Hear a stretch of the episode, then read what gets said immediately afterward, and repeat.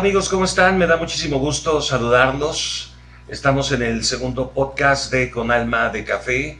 Muy eh, buen día, muy buenas noches, muy buena mañana, como usted guste. ¿Cómo están? Me da muchísimo gusto saludarlos. Soy su amigo y servidor Gerardo Rodríguez y aquí a mi izquierda. Ulises Osdaya, ¿cómo están todos? Bienvenidos un programa más de Con Alma de Café. Saludo con gusto a nuestro siguiente panelista. ¿Qué tal? Joab Martínez, igual encantado de estar aquí en este segundo programa de Con Alma de Café. Una vez más aquí junto con ustedes, queridos amigos. Bueno, pues vamos a arrancar porque hay muchas cosas que comentarles el día de hoy en este segundo podcast de Con Alma de Café. Y voy a arrancar con eh, una noticia muy interesante en la música porque se cumplen ya 35 años de el, lanzamiento, digámoslo así, de uno de los grupos mexicanos eh, más destacados, más importantes y más interesantes del rock en español, pero mm, es particularmente rock mexicano. Me refiero a la, a la banda de Sangre Azteca, un grupo que nace en el año de 1986, eh, con, eh, creado con eh, este gran músico, un multiinstrumentista mexicano muy reconocido, el buen y estimado Humberto Álvarez, al cual, por cierto, sé que usted va a escuchar este podcast y le mando un fuerte saludo. Y bueno, él es uno de los músicos, repito, más respetados porque ha hecho una serie de, eh, de discos y ha estado en eh, conceptos musicales muy interesantes como eh, Música y Contracultura. También ha estado en una banda llamada Casino Shanghai, esto en los años 80 y 90 y por supuesto Sangre Azteca. Además de que, bueno, pues Humberto Álvarez es músico, es compositor, y también se dedica como una otra actividad como música alternativa, eh, eh, alternativa, pero enfocado hacia la medicina alternativa. Es muy interesante lo que está haciendo actualmente Humberto Álvarez en, en ambas ramas, en ambas cosas. Pero lo que, nos, eh, lo que me aboca ahora es hablar precisamente un poco de uno de los conceptos, repito, más importantes de los que él ha hecho en la música, que es Sangre Azteca. Tengo en mis manos uno de los, el, único disco, mejor dicho, que se publicó en el año de 1990. Arrancaban los 90 precisamente con este disco eh, de Sangre Azteca. Este disco se publicó eh, con el sello independiente Grabaciones Lejos del Paraíso, que era cuando eh, las bandas estaban ya eh, prefiriendo sacar sus propias eh, producciones. El movimiento independiente que el, el, movimiento independiente y ya no depender tanto de las compañías discográficas grandes, las multinacionales. correcto. Porque mm, había, mm, digamos que ciertas diferencias artísticas, diferentes formas de hacer un disco y Tú sabes, Ulises, que Joab, que muchas veces las grandes empresas, ya sea de cine, de televisión, de música, te imponen ciertos parámetros o te imponen ciertos esquemas para que sea radiable o sea comercial. Muchos grupos le entraron a esa onda, pegaron, que bueno, muchos regular, otros pasaron desapercibidos, sin pena ni gloria, pero había bandas que no querían entrarle a esa jugada y entre ellos precisamente fue el que, eh, eh, el que estamos hablando, este, este grupo que es Sangre Azteca, que el integrante, digamos, principal es Humberto Álvarez, que está como voz, como acordeón y piano, y después le sigue por ahí José Manuel Aguilera, que está como voz, guitarra eléctrica y acústica, también un musicazo tremendo que actualmente tiene entre sus eh, proyectos vigentes el grupo de La Barranca. Eh, a mí me gusta muchísimo este grupo de Sangre Azteca, que repito, y en especial este único disco que salió en 1990. ¿Por qué?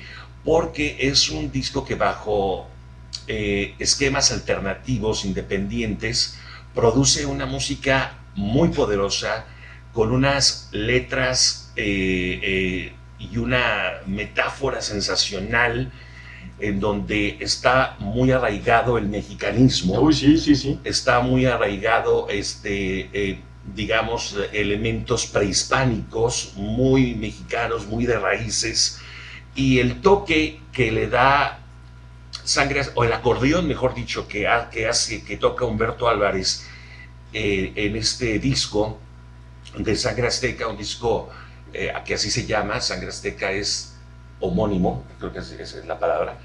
Entonces, eh, viene a darle un toque muy especial al rock mexicano, viene a darle una frescura y viene a darle un sonido muy, pero muy distintivo que desafortunadamente, pues en algunos, mm, en, muchas estaciones de radio, no, lo, no los tocaron precisamente porque venían de una compañía independiente.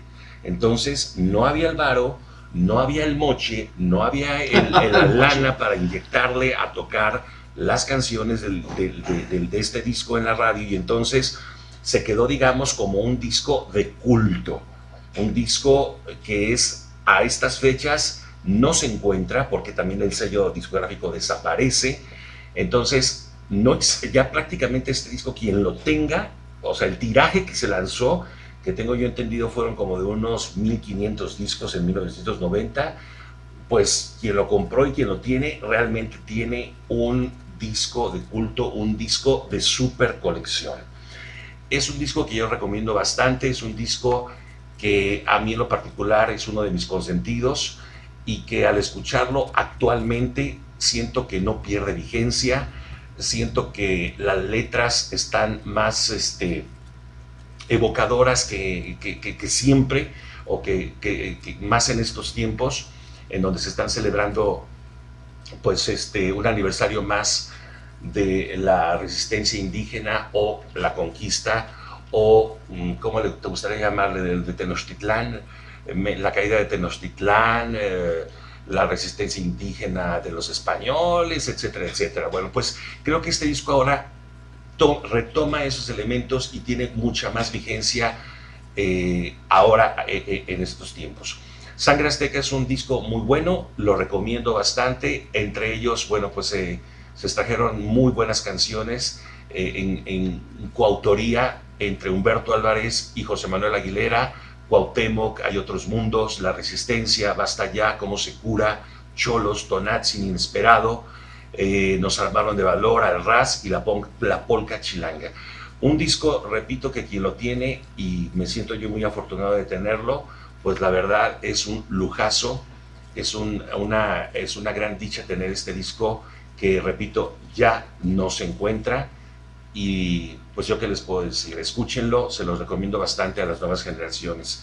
Ese vendría siendo, bueno, pues mi, mi primera participación en este, en este podcast de Con Alma de Café. Te, te retroalimento poquito, Gerardo. Cuatro años, un grupo que tiene que pagar para entrar a la sala de grabación que no es nada barato, vaya, meterte a grabar un disco independiente no es nada barato, realmente tienes que sacar los ahorros, pagar por, el, por, el, por la renta del estudio, pagar las horas y demás, producirlo, que también por ahí haya un productor que te quiera hacer el favorcito con una, una pequeña aportación económica y demás. Cuatro años para un grupo que se lanza dentro del sello independiente o del sello, eh, vaya, este, buscando por aquí estoy viendo dentro de alguna información que la discográfica se llamaba Opción Sónica. O sea, realmente son gente que traen ganas de hacer algo diferente y le invierten el dinero y el tiempo.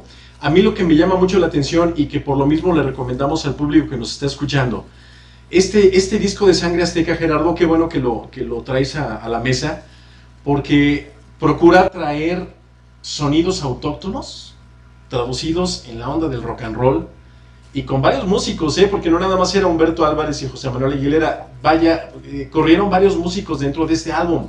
Lorenzo El Pollo lo graba, Federico Luna, Tizoc Briseño, Daniel Soberanes, músicos que de alguna forma realmente ya tenían un poco de bagaje. de esos que te encontrabas en la Ciudad de México en el famoso mercado del Chopo, cada fin de semana tú llegaste a ir, Gerardo, claro, claro. que era verdaderamente un tianguis maravilloso porque lo que no había, pues ahí lo encontrabas, y si no estaba en el Chopo, pues no existía, ¿no? Entonces, este, eh, sí, la verdad es mucho mérito tener ese álbum, felicidades. Y a la gente, a las nuevas generaciones, bueno, recomendarles que bajen los audios, que busquen el, grupo de rock Sangre Azteca y que le den una escuchada. Sí, chéquenlo, la verdad vale muchísimo la pena. Son de esas este, eh, cosas eh, musicales de, colección y que cuando uno lo escucha, pues se le pueden venir eh, reminiscencias de quizás los Tigres del Norte, eh, música de, de- de- de norteña como la que se acostumbra allá en, en, en- en Durango, como la que se escucha por allá en Sinaloa, en Chihuahua, con ese acordeón al estilo Ramón Ayala, pero con letras y con otros sonidos y con instrumentos musicales prehispánicos Sí. que le dan un toque muy, muy especial, muy especial a Sangre Azteca. Yo cuando escuché a Sangre Azteca, perdón que te interrumpa, recordé a Zack B, recordé a Popol Vuh, una banda también que manejaba esa idea. Único, ¿eh? Realmente es muy fresco el, el- tema, es muy fresca la música porque siempre será de vanguardia. Definitivamente escúchenlo. Es una fusión de, repito, pues de sonidos prehispánicos, de música norteña, con rock y con letras muy, pero muy, muy buenas, muy interesantes. Saludos para el buen Humberto Álvarez y que por cierto, bueno, pues tuvimos la oportunidad de verlos aquí en eh, algunas ocasiones en Aguascalientes, en, alguna, en, el- en un- en algunos programas de televisión, en los cuales yo tuve la fortuna de grabarles algunos musicales y que por allí andan rolando en, en YouTube. Y pues la verdad, contentísimo, la verdad, eh, un agasajo haber este, trabajado y, y seguir, por supuesto, con una amistad muy linda con Humberto Álvarez. Bueno, saludotes. Bueno, estamos este, aquí con Alma de Café, invitándolos pues para que vayan a prepararse un buen café, ¿por qué no? Lo que usted guste y, siga disfrutando de esta ah, charla que lo hacemos, la hacemos con muchísimo gusto. Vámonos rápidamente con nuestro buen amigo Ulises, porque por ahí no sé si quieras retomar un tema que quedó pendiente y de lo cual, bueno, pues te vamos a agradecer muchísimo que nos digas qué se quedó en el tintero. Ay, se me quedó en el tintero la, la semana pasada, el programa anterior. Ay, ahorita está muy de moda los famosos biopics, que son las producciones en plataformas correspondientes a la historia de alguien o la, o la aventura de alguien. Pero están muy de moda, este, Gerardo, Joab, amigos, los biopics de, de música. Eh, vimos recientemente, en, por ejemplo, una plataforma de Netflix, algo llamado The Dirt, que fue pues, la historia de los Motley Crue. Muy divertida, por cierto. ¿Y por qué digo por divertida? Bueno, pues es que los productores, o el productor principal de The Dirt en el 2019, fue nada más y nada menos que el señor Jeff Tremaine. Jeff Tremaine es el productor principal de las películas de Johnny Knoxville y el Jackass. Entonces, de- desde que empieza la película, bueno, hay una escena muy perturbadora, pero muy divertida, de parte de lo que fue la historia de este grupo de Motley Crue. Para los fanáticos del metal, obviamente, les va a encantar. Pero amigos, esto no viene de estas épocas, esto viene desde hace muchos, muchos años atrás. Ahora le dieron por llamarle los biopics, pero las historias del cine que toca temas musicales, que es lo, que nos encanta a los tres que estamos aquí en la, en la mesa y seguramente ustedes también. Bueno, vamos a recordar solamente algunos.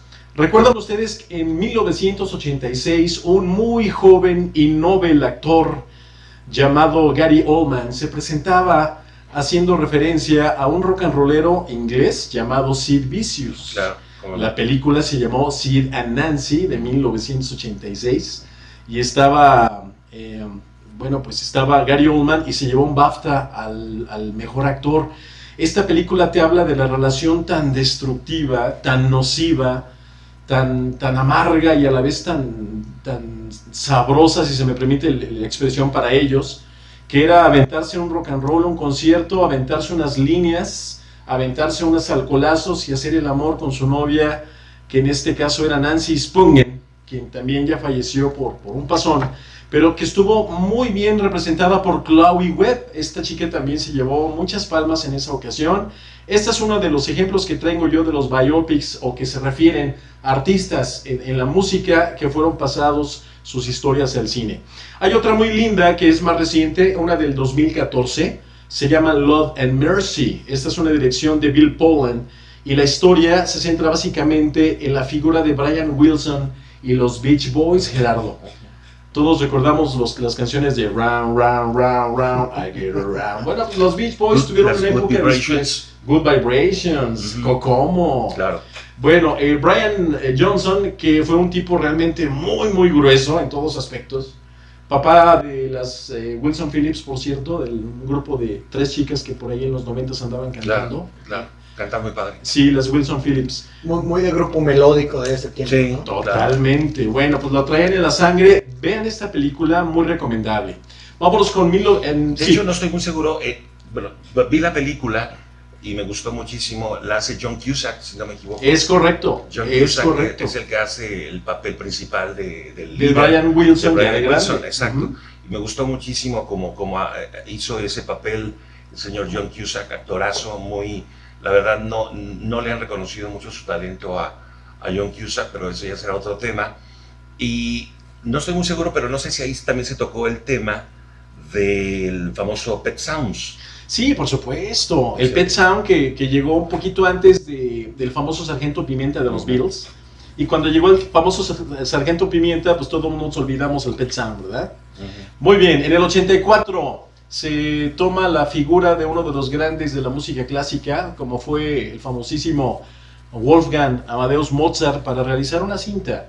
Esta película fue dirigida nada menos que por el checoslovaco Milos Forman, director de Atrapados sin salida, de Hair, de Larry Flint. Bueno, en el 84 logra una película hermosa, amigos. Por ahí si la ven en plataformas, por ahí si la tiene el tío, el abuelo, el papá.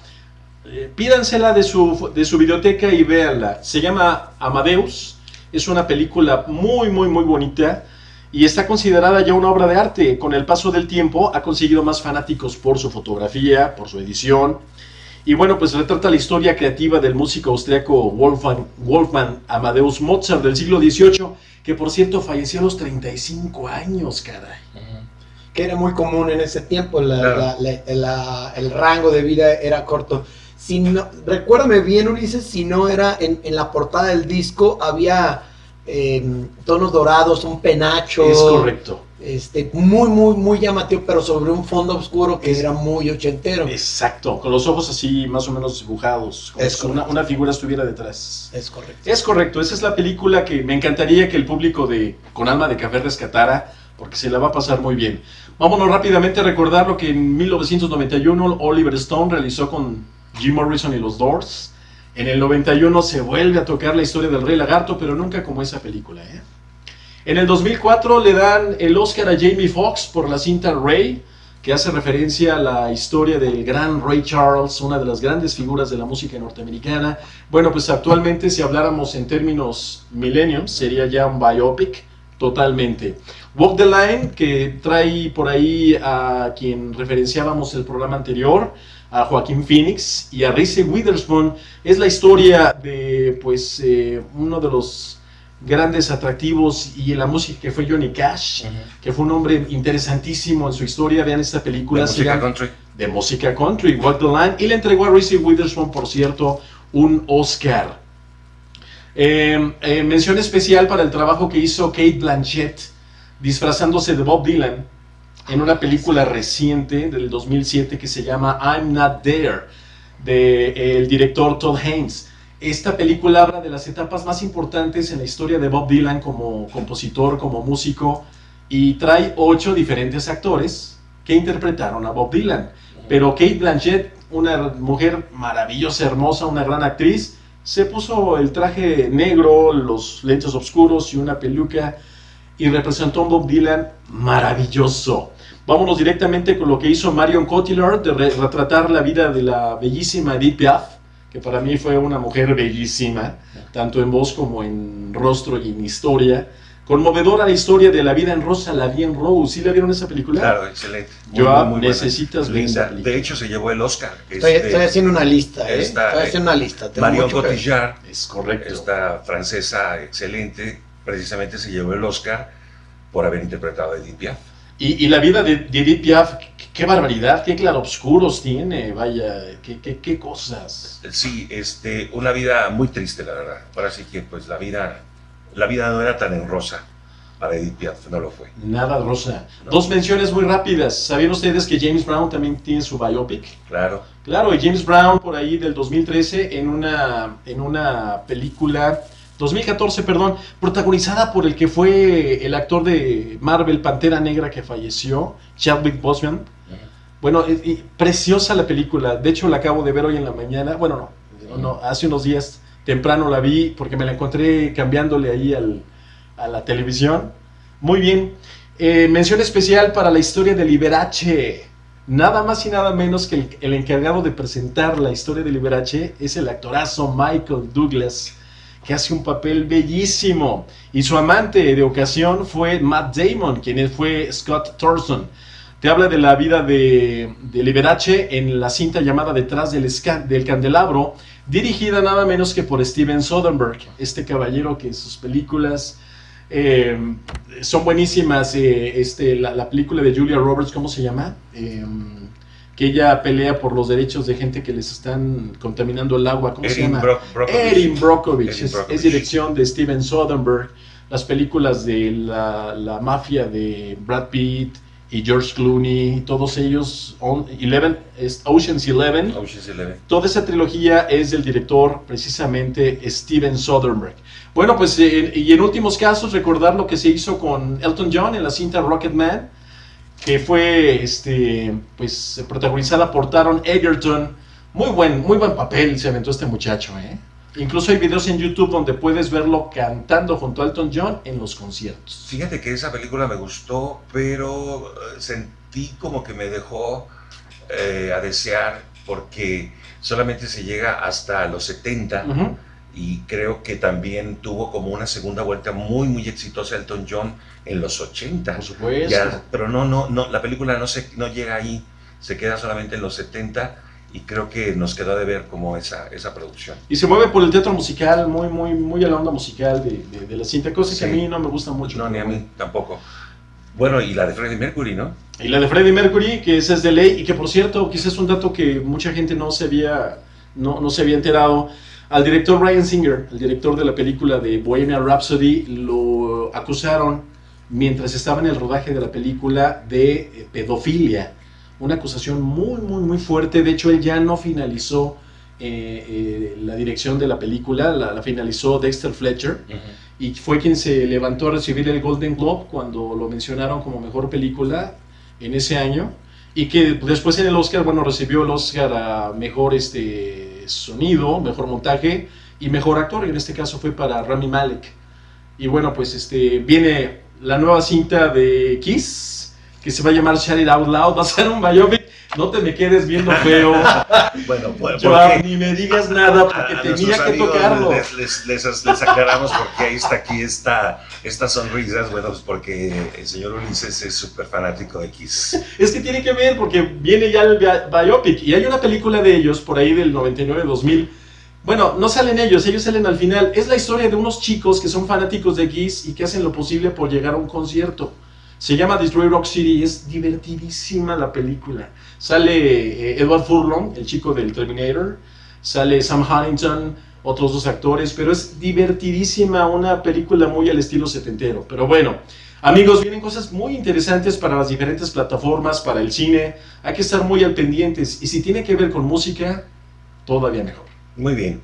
Bueno, pues hablaremos más de música, pero sí nos vamos a ir rápidamente ahora con mi buen amigo Joab, porque también tiene cosas muy padres que platicarnos y que a lo mejor son temas como para discutirlos un poquitín. Sí, bueno, eh, la intención del día de hoy es compartirles un poquito acerca de los estilos de comunicación. Creo que, creo que vale hacer como una, una aclaración que es importante. En, en el caso de los, de los temas que a mí me gusta compartirles, no hay, no hay una sola postura. Eh, es complicado encontrar eh, solo una clasificación de estilos de aprendizaje. Cada quien pues tomará la que conoce o la que mejor se adapta.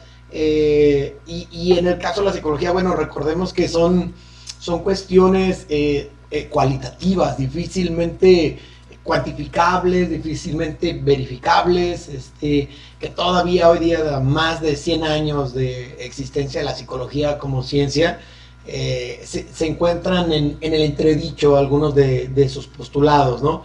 Pero yo quiero centrarme un poquito más como, como en nuestro día a día. Eh, cada uno de nosotros ha tenido que hacer lo propio para, para, subsistir, eh, trabajar, y hay, hay unas teorías bien interesantes que hablan acerca de los estilos de aprendizaje regidos específicamente por el nivel de ansiedad generado por el trabajo. Y, esto, es, esto es muy interesante porque eh, tanto hay quien dice como que eh, es necesario un, nivel de estrés en el trabajo para el desarrollo de, un, de, una productividad. Es cuando uno dice, es que a mí me gusta trabajar bajo presión. Eh, es, un estilo, es un estilo, Gerardo, porque finalmente eh, hay que entender lo que es el estrés. Yo, empezaría por eso. Una, forma sencilla de, llamarle al estrés es, es, una respuesta inespecífica, mayormente corporal, a un evento específico. ¿Qué es esto? ¿Qué nos da estrés? Todo. En esta vida, todo genera estrés. Hay dos tipos de estrés el diestrés y el eoestrés, ¿no? O estrés positivo y estrés negativo. El estrés negativo es incapacitante y el estrés positivo es, eh, motivante. Entonces, eh, si a ti te motiva que tu trabajo sea lo que estudiaste, eh, lo que ayudas, lo que ganas, ese es un estrés positivo. Si a ti te motiva, te lleva a la acción o te estresa el que te alcance para llegar a la quincena, algo que en México, pues tristemente es muy común. Yo no sé de qué hablas. Yo sí. Sí. ¿De Europa o de qué? entonces, si, si es eso, entonces e, e, eso genera un estrés incapacitante. Eh, por incapacitante no me refiero específicamente a que no puedas ir a trabajar, sino que no actúes en plenitud. Y cuando las cosas no se hacen en plenitud generan un sobreesfuerzo. Infortunadamente, la gran mayoría de los trabajadores trabajan a ese ritmo, a un ritmo sobreesforzado. Eh, pasas de un lugar a otro, de un trabajo a otro, tienes uno o dos trabajos, adaptas tus descansos. Eh, hoy en este estilo muy moderno eh, que tenemos aquí en nuestro bello estado de Aguascalientes y supongo que en muchos lados más, de trabajar jornadas largas durante cuatro días y luego descansar tres días seguidos, en donde a lo mejor alguno de nuestros amigos doctores pueda decirnos cómo se mueven los, los, ciclos de sueño, eh, cómo afecta la rentabilidad, el, tiempo de vida de un trabajador, etcétera, etcétera, etcétera, ¿no? Pero yo quiero hablarles de los estilos de comunicación porque en Estados Unidos los estudios han demostrado que la gran mayoría de aquellos que renuncian a su trabajo lo hacen no por el trabajo mismo, sino por el estilo de comunicación del jefe con el que trabajan. Mm. ¿Sí? también sabemos eso, Gerardo. Habría, habría que entender, habría que entender a qué presión están sometidos también nuestros jefes. ¿sí? Eh, acá en México esta escala laboral estaría eh, denominada de manera muy sencilla por los dueños de la empresa. Que también tienen estrés. Por supuesto. Sí, sí, sí. Los altos mandos, los mandos medios que, acá conocemos como los gerentes, eh, los encargados de supervisión, etcétera, etcétera. Y luego vienen ya los puestos de confianza y, los, los operarios. Eh, eso, queridos amigos, pues es lo más común hoy día. Es la base de la producción o del sistema productivo en, en nuestro México y supongo que en otros lados, ¿no? Entonces, ¿qué sucede con esta gente de mandos medios? Bueno, pues presenta principalmente cuatro, cuatro estilos de comunicación. Los cuales a ver con cuál nos identificamos, a ver si después eh, podemos tener la opinión de la gente a la que le hemos compartido, que, nos haga saber eh, cuál ha sido su experiencia, cómo se ve y todo esto. Ya, ya lo tuvimos, incluso se comunicaron con nosotros desde el, desde el hermano país de Estados Unidos, por ahí te tocó a ti, Gerardo, responder este, este comentario de una querida amiga Elsa Martínez, saludos. Pero bueno, el primer estilo de aprendizaje, el, el estilo pasivo mucha gente pensaba que este era el, esencial, el que a todo dice que sí, el callado, el que va a trabajar, el que no contesta y el que si le cambias la pichada te dice que esa es la correcta, ¿no? Es un estilo pasivo. se piensa que es el adecuado porque finalmente es el que va a estar ahí. Cuando le digas lo que le digas, hay que venir en sábado. Bueno, pues ahí está en sábado.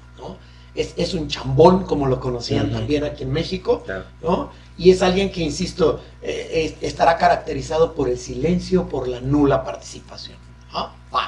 Ese, es, ese es el primero. El segundo es exactamente lo opuesto, el, el estilo agresivo. ¿sí? Estas personas que para darse a notar y para conservar su estatus, ¿sí? lo hacen de manera agresiva, eh, con órdenes impositivas, eh, trabajando luego por ahí, se ha utilizado mucho este trabajo por metas y, y están constantemente encima de aquellos que dependen de ellos, pero de una manera, eh, de una manera, vamos a llamarlo así, ellos, ellos le llaman directa, pero puede llegar a ser hasta salvaje, ¿no? No, no, no, Constante, cero flexible, este, de alguna manera, el- lo que sí es muy bueno es que son muy persistentes. O sea, es gente que hasta que logra lo que quiere, le para, pero Sin no importar el precio. Exacto, ni a quién dejan el camino. ¿no? Entonces, estas personas difícilmente harán equipo, pero también algunos trabajos los van a pedir, o sea, nos van a pedir esos, esos, esos perros de pelea, esos, esos capataces que también en Estados Unidos fueron muy comunes. Eh, hay hay eh, incluso estudios que dicen que estos capataces se han vuelto aquellos que ascendieron de, de- de- la, propia masa operaria y que se volvieron malos con la intención de conservar su trabajo. O sea, que lo subieron al ladrillito, pues como conocemos nosotros, ¿no? Hay una referencia en un libro que se llama El hombre en busca de sentido de Víctor Frankl, eh, en donde algunos de los presos, en este afán de conservar su vida, dieron un giro tremendo y se volvieron los carceleros de sus, de sus propios compañeros y los, los soldados dejaron de ser los malos de la película, se hicieron a un lado y se, se los encargaron a, a ellos mismos. Entonces, por eso les digo que hay que tener mucho cuidado qué hay encima de estos estilos de comunicación, ¿no? ¿Qué exigencias hay? eh, cumplir las metas, eh, llegar a los porcentajes, eh, disminuir las pérdidas, o sea, todo eso para quien ha trabajado en una empresa de- del ramo de la producción, que aquí en Aguascalientes es un sector eh, muy, muy, muy amplio, eh, saben la implicación que tiene y a veces el estilo se tiene que adoptar, tal vez no sea el propio de la persona. Esas personas son sufrientes también, no, no viven a gusto en ese estilo agresivo, ¿no? Eh, ¿Qué les parece hasta ahorita? Bien, bueno, yo te quería comentar, esto vendría siendo para la gente que a lo mejor quiera de alguna manera interpretar lo que tú estás platicando, son, digamos, los, mm, los efectos de un ne- neoliberalismo, de un capitalismo feroz, Fíjate que se- ya los- como sistema económico. pero los acentúa. Los acentúa porque no los, no los, no los crea, los acentúa.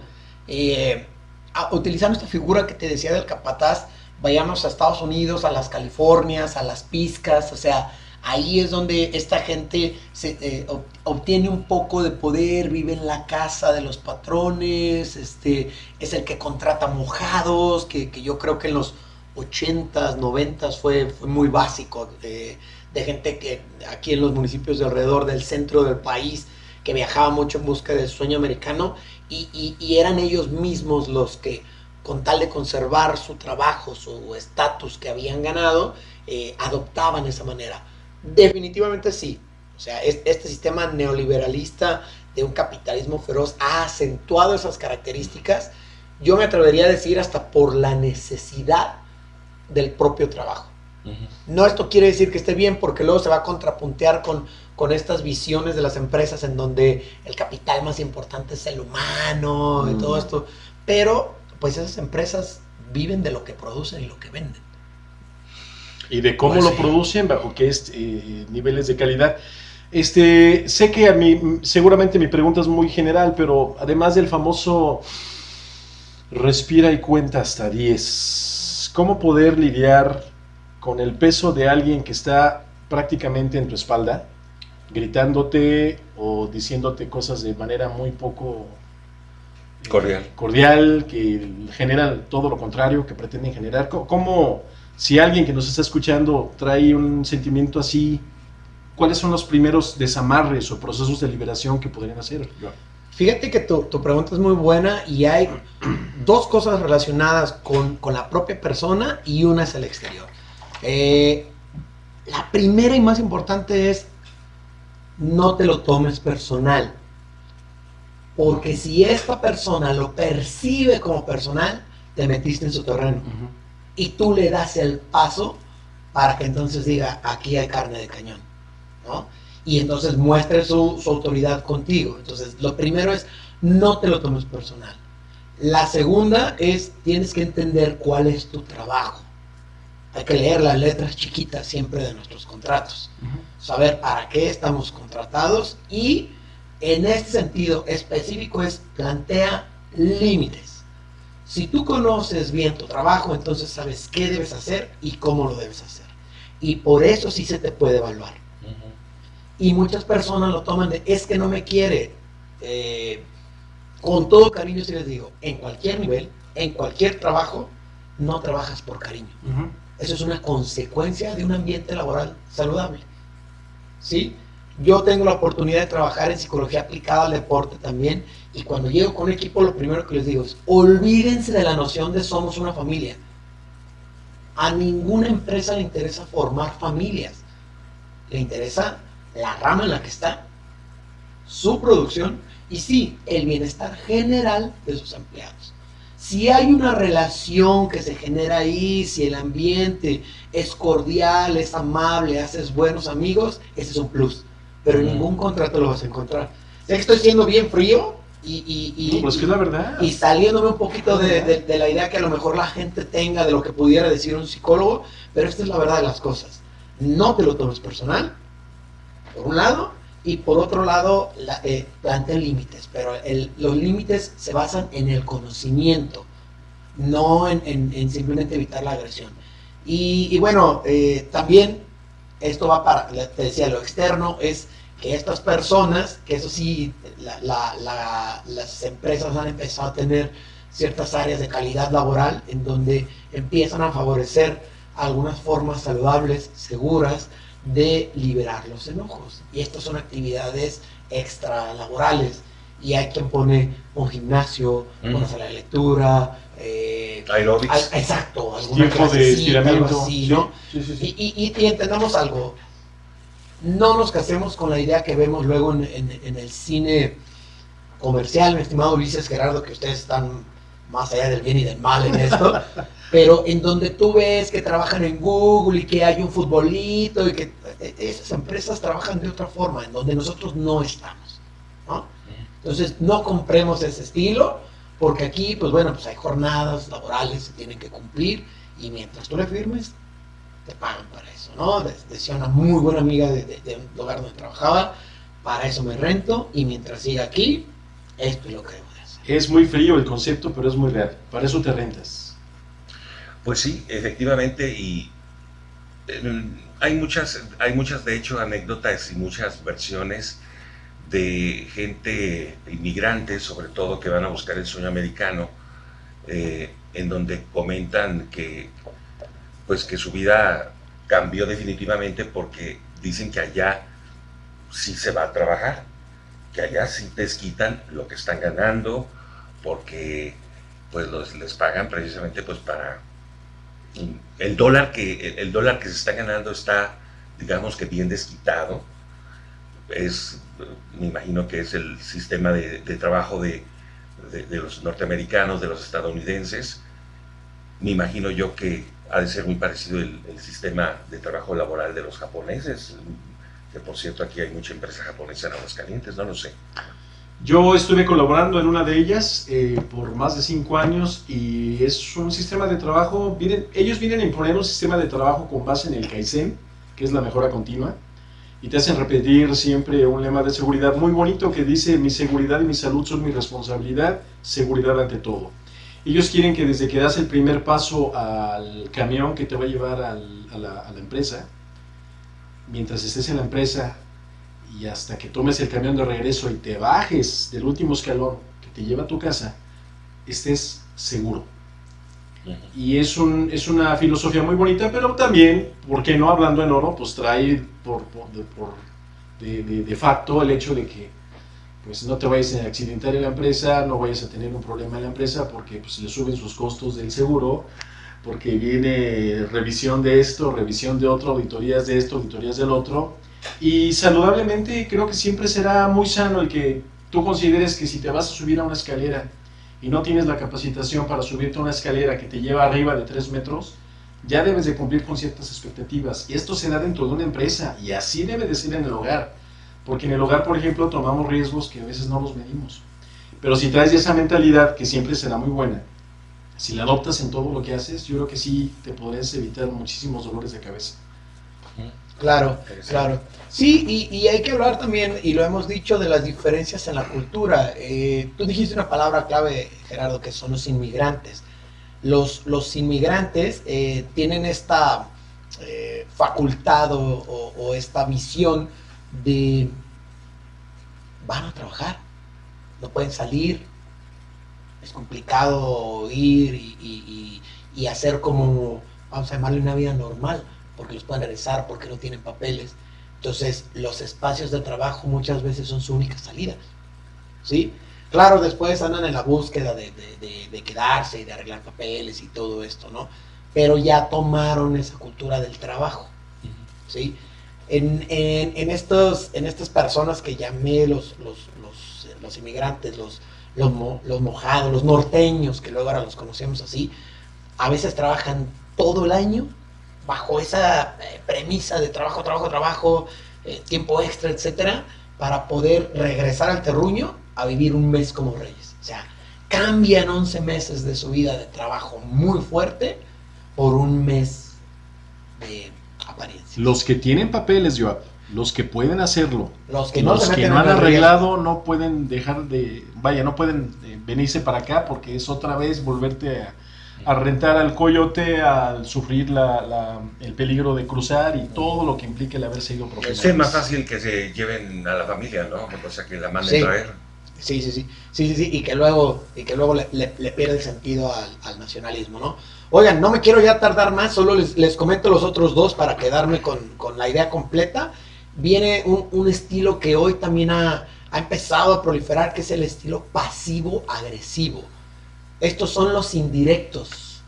Los no, yo no te dije, pero te sueltan el mensaje. Que es el peor, que es, ¿no? Correcto. Sí, porque, porque este, este utiliza regularmente su poder para mandar indirectas. Entonces, la comunicación indirecta genera esa ansiedad de la que les hablaba al, al inicio de la nota. Y un trabajador ansioso es un trabajador que no genera. Entonces, estas personas pasivo-agresivas quedan bien y de no, yo no dije nada, este, no, como crees, yo jamás sería, no, no, no, ¿cómo vas a creerlo de mí, no?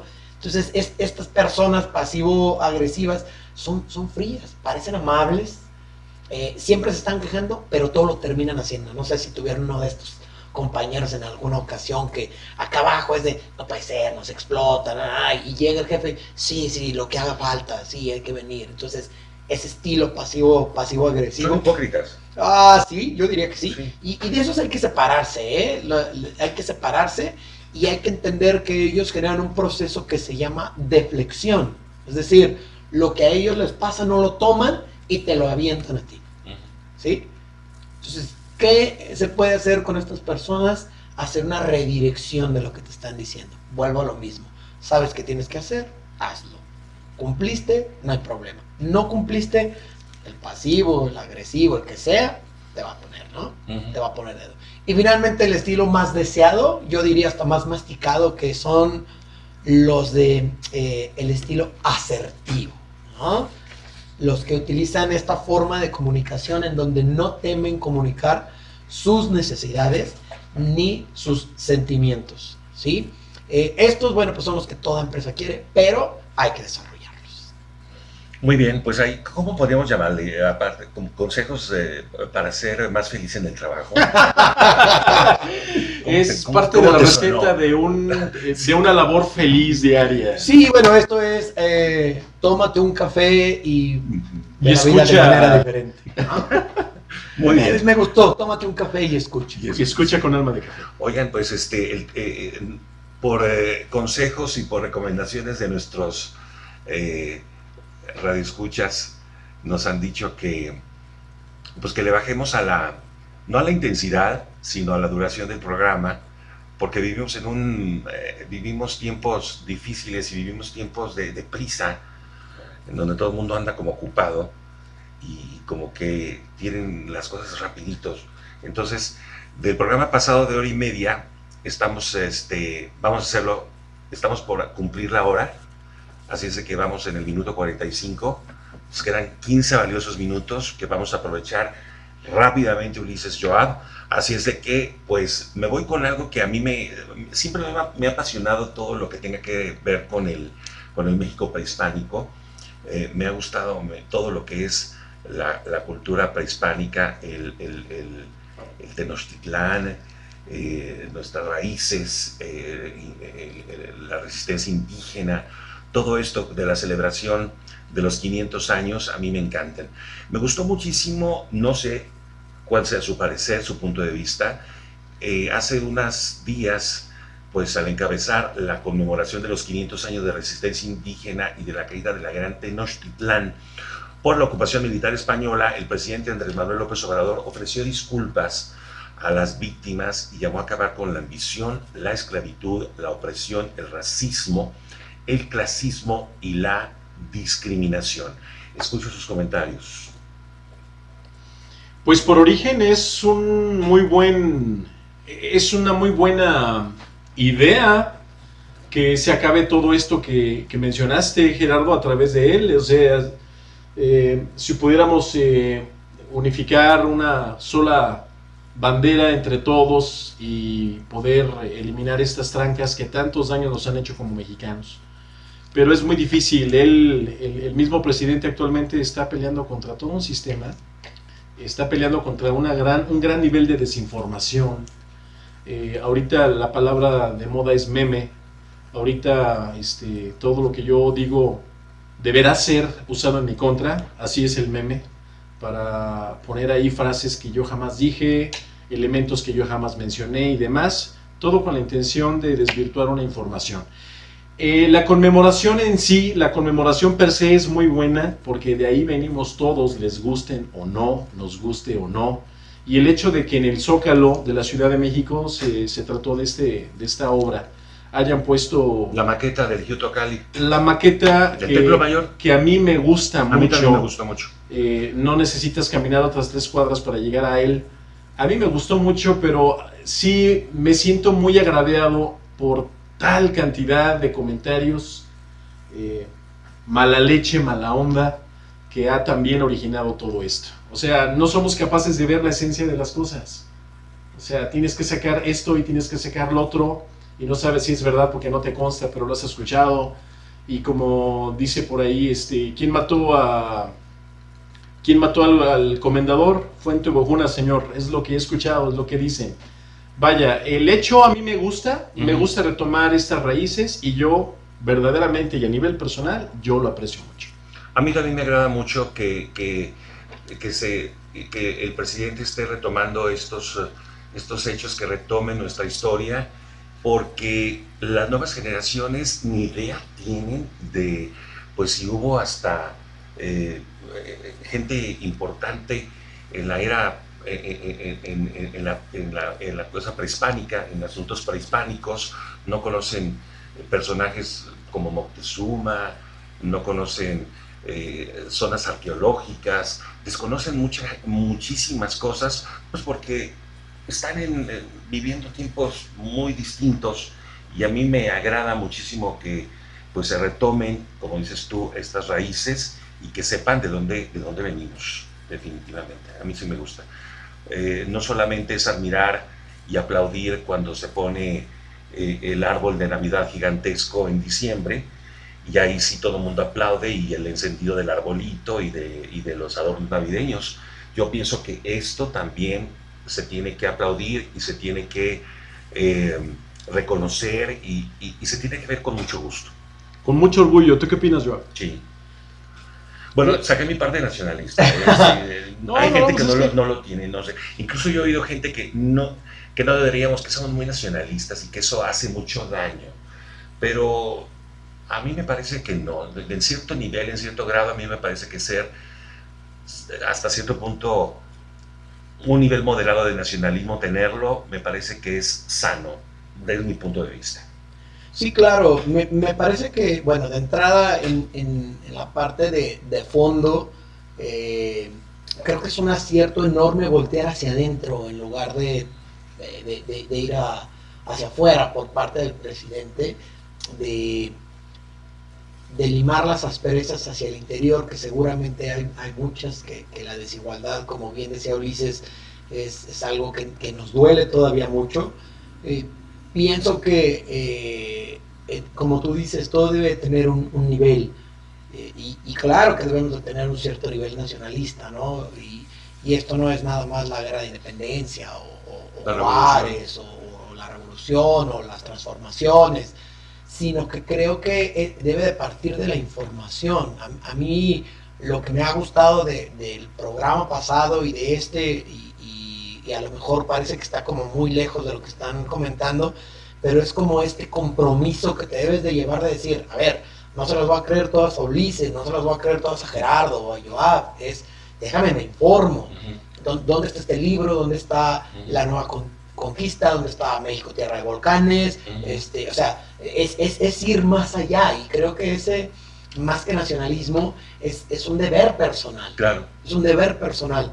Infortunadamente, como también hemos comentado, vivimos en, en, una, en una sociedad donde nuestros, nuestros jóvenes, eh, porque nosotros seamos, al primer hervor, pero, pero nuestros jóvenes viven de esta inmediatez en donde les tienes que decir el dato, si fueron, no fueron, cuántos no fueron, y ellos agarran el numerito, pero no hay un, no hay un trasfondo, no entienden que muchas veces la historia la, la, la cuenta el que salió victorioso, si se puede decir así, y, habría que interpretar qué es una victoria, ¿no? Entonces, desde esta perspectiva creo que... Falta análisis, ¿no? Por supuesto, por supuesto. Yo, yo arengaría y, espero que un día podamos invitar a un buen amigo eh, eh, historiador que nos ayude también con esto. Uy, sí, claro, claro. Y, y, que yo arengaría pues a la gente en, en el sentido de decir, informémonos, no, no, no nada más este, oye, aquellos están este, de, de, de, Del lado de España, ¿no? Sí, o, estos de, lado son, Sí, o, gracias a los españoles este, somos lo que somos, y por el otro lado, no, pues es que nos vinieron a dar en la torre porque nos trajeron esto, etcétera, etcétera. Las enfermedades. entre muchas cosas más, ¿no? Bueno, y, y, términos, pues, eh, como conquista, invasión, eh, resistencia indígena, pues analizarlos eh, bien como debe ser. Sí, claro, porque, porque fíjate que ahí hay, eh, de, de, de, facto, palabras hace rato la usaste esa, Ulises, o sea, de, facto lo que hay es, es que es la presencia del primer extranjero contra el indígena, o, o, a lo mejor pudiéramos decir el, el original, ¿no? El, el, poblador original, el étnico. Y, y, y es más, más medible o, más, más fuerte en el sentido de que pues, también en las guerras posteriores, eh, viniendo a través de la desigualdad de europeos, porque nos tocaron franceses, de, ingleses, de, americanos, en, esta desigualdad del considerado mexicano como siempre inferior, ¿sí? Y, y, considero que esa parte es donde nosotros debemos de hacernos fuertes, no nada más en el si soy bien mexicano, sino me informo como se informa cualquiera, me atribuyo lo que es mío, pero no me peleo con alguien que vino hace, ¿cuántos años dijimos ya? Más de 500. Entonces, si, yo me voy a pelear con, ah, es Hernán Cortés, era un loquillo, o, viene de parte de él, pues es una cosa que también tenemos que aprender. No sé si a dejar en el pasado, no sé si a superar, pero sí creo que como dijiste, es, hay que tener un orgullo nacionalista, hay, que ir mucho hacia nuestro origen, pero también hay que informar. Este, yo leo mucho a un autor español llamado José Juan Benítez y él tiene una frase muy muy bonita que me vino a la mente ahorita que ah, este, yo estaba haciendo su aportación. Él dice, ten el buen hábito de filtrar todo. Filtra todo. Todo lo que te digan, si puedes confirmarlo, investigarlo y demás sobre todo este tipo de, de situaciones, te hará libre te permitirá tomar tu propia decisión y llevar tu propio rumbo. Totalmente de acuerdo, ¿eh? Pues sí, este, entre más este, estemos informados, más eh, eh, más leídos leamos más sobre, en este caso, el tema de, de la, de la conquista, creo que, como dices tú, seremos más libres y tendremos un criterio mucho más amplio para discernir este, una y mil cuestiones. Pues estamos en el minuto 55, pues ya casi estamos finalizando. No sé si quieras, este, eh, tienes por ahí también algo que comentar que quedaba pendiente por ahí, Ulises. Este, prefiero comentarlo en el siguiente, en el siguiente cafecito, porque es un torito muy sabroso que en cinco minutos no nos lo vamos a aventar. Es un tema muy, muy apremiante acerca de, de la violencia en los jóvenes. Eh, En Estados Unidos se metió a la cárcel a un, a un infante, todavía a los 11 años eres infante, eres puberto, y le dieron sentencia eh, de cadena perpetua. ¿Cuál fue el final? Bueno, esto lo vamos a platicar en el siguiente. En, la- en el siguiente podcast, con el podcast número, número 3. Yo me despido con una nota triste porque Tony Bennett, el gran Tony Bennett, este crooner sensacional que está, mm, digamos, bueno, para mi gusto el, el- el- el mero fregón es Frank, por supuesto, es, es Sinatra, ¿no? Pero yo creo que después de Frank Sinatra le, viene- le sigue Tony Bennett, que es una de las leyendas vivientes más respetables, eh, que, que lo quieren mucho, todos los músicos lo quieren, desde los metaleros hasta los poperos lo quieren. Y Tony Bennett dice adiós a los escenarios por, eh, eh, porque se le está agudizando el Alzheimer. Eh, es una eh, enfermedad muy dura, muy eh, de las más crueles que pueden existir, pero bueno, pues ya platicaremos también en otra ocasión del Alzheimer. Mm, y él dice adiós, eh, dice, me despido porque pues ya, ya no puedo. Yo, yo lo tengo por ahí, lo sigo en el, en el Facebook y en el Twitter, sigo su, su cuenta y, este, veo que sigue siendo una persona muy dulce, muy cariñosa. Acaba de terminar hace unos, eh, unas semanas un disco, un segundo disco, porque ya grabó uno con Lady Gaga, de temas de Cole Porter, Cole Porter, Ujú. y bueno, pues pronto lo tendremos ese disco a la venta. Eh, estoy seguro que va a quedar genial, pero bueno, pues eh, el buen Tony dice, pues eh, muchas gracias, pero pues eh, tengo que cuidarme, ahí nos vemos. Pues ya tiene 95 años. Sí, 95 ya, ya, años. sí. Al- Difícilmente un cantante todavía sigue, bueno, sigue dando conciertos a los 95 años.